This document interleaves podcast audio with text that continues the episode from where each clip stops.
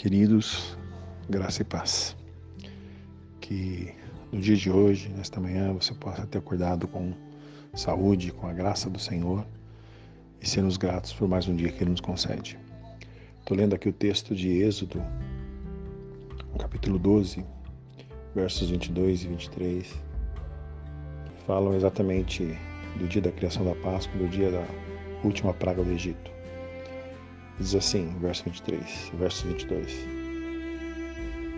Então tomai um molho de sopo e molho no sangue que estiver na bacia e passai na verga da porta em ambas as ombreiras do sangue que estiver na bacia. Porém, nenhum de vós saia da porta da sua casa até amanhã. Porque o Senhor passará para ferir os egípcios. Porém, quando vir o sangue da verga da porta, em ambas as ombreiras o Senhor passará aquela porta e não deixará o destruidor entrar em vossas casas para vos ferir. Hoje nós sabemos que nós temos o sangue de Cristo sobre a nossa vida, querido.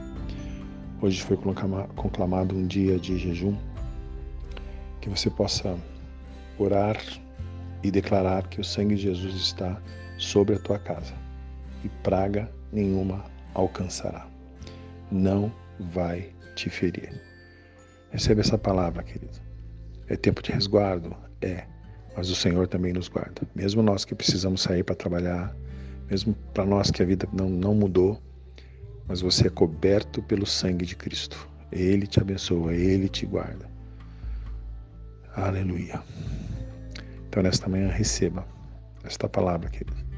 E não esqueça que essa noite nós vamos celebrar vitória, conquista a morte foi vencida, tragada foi a morte.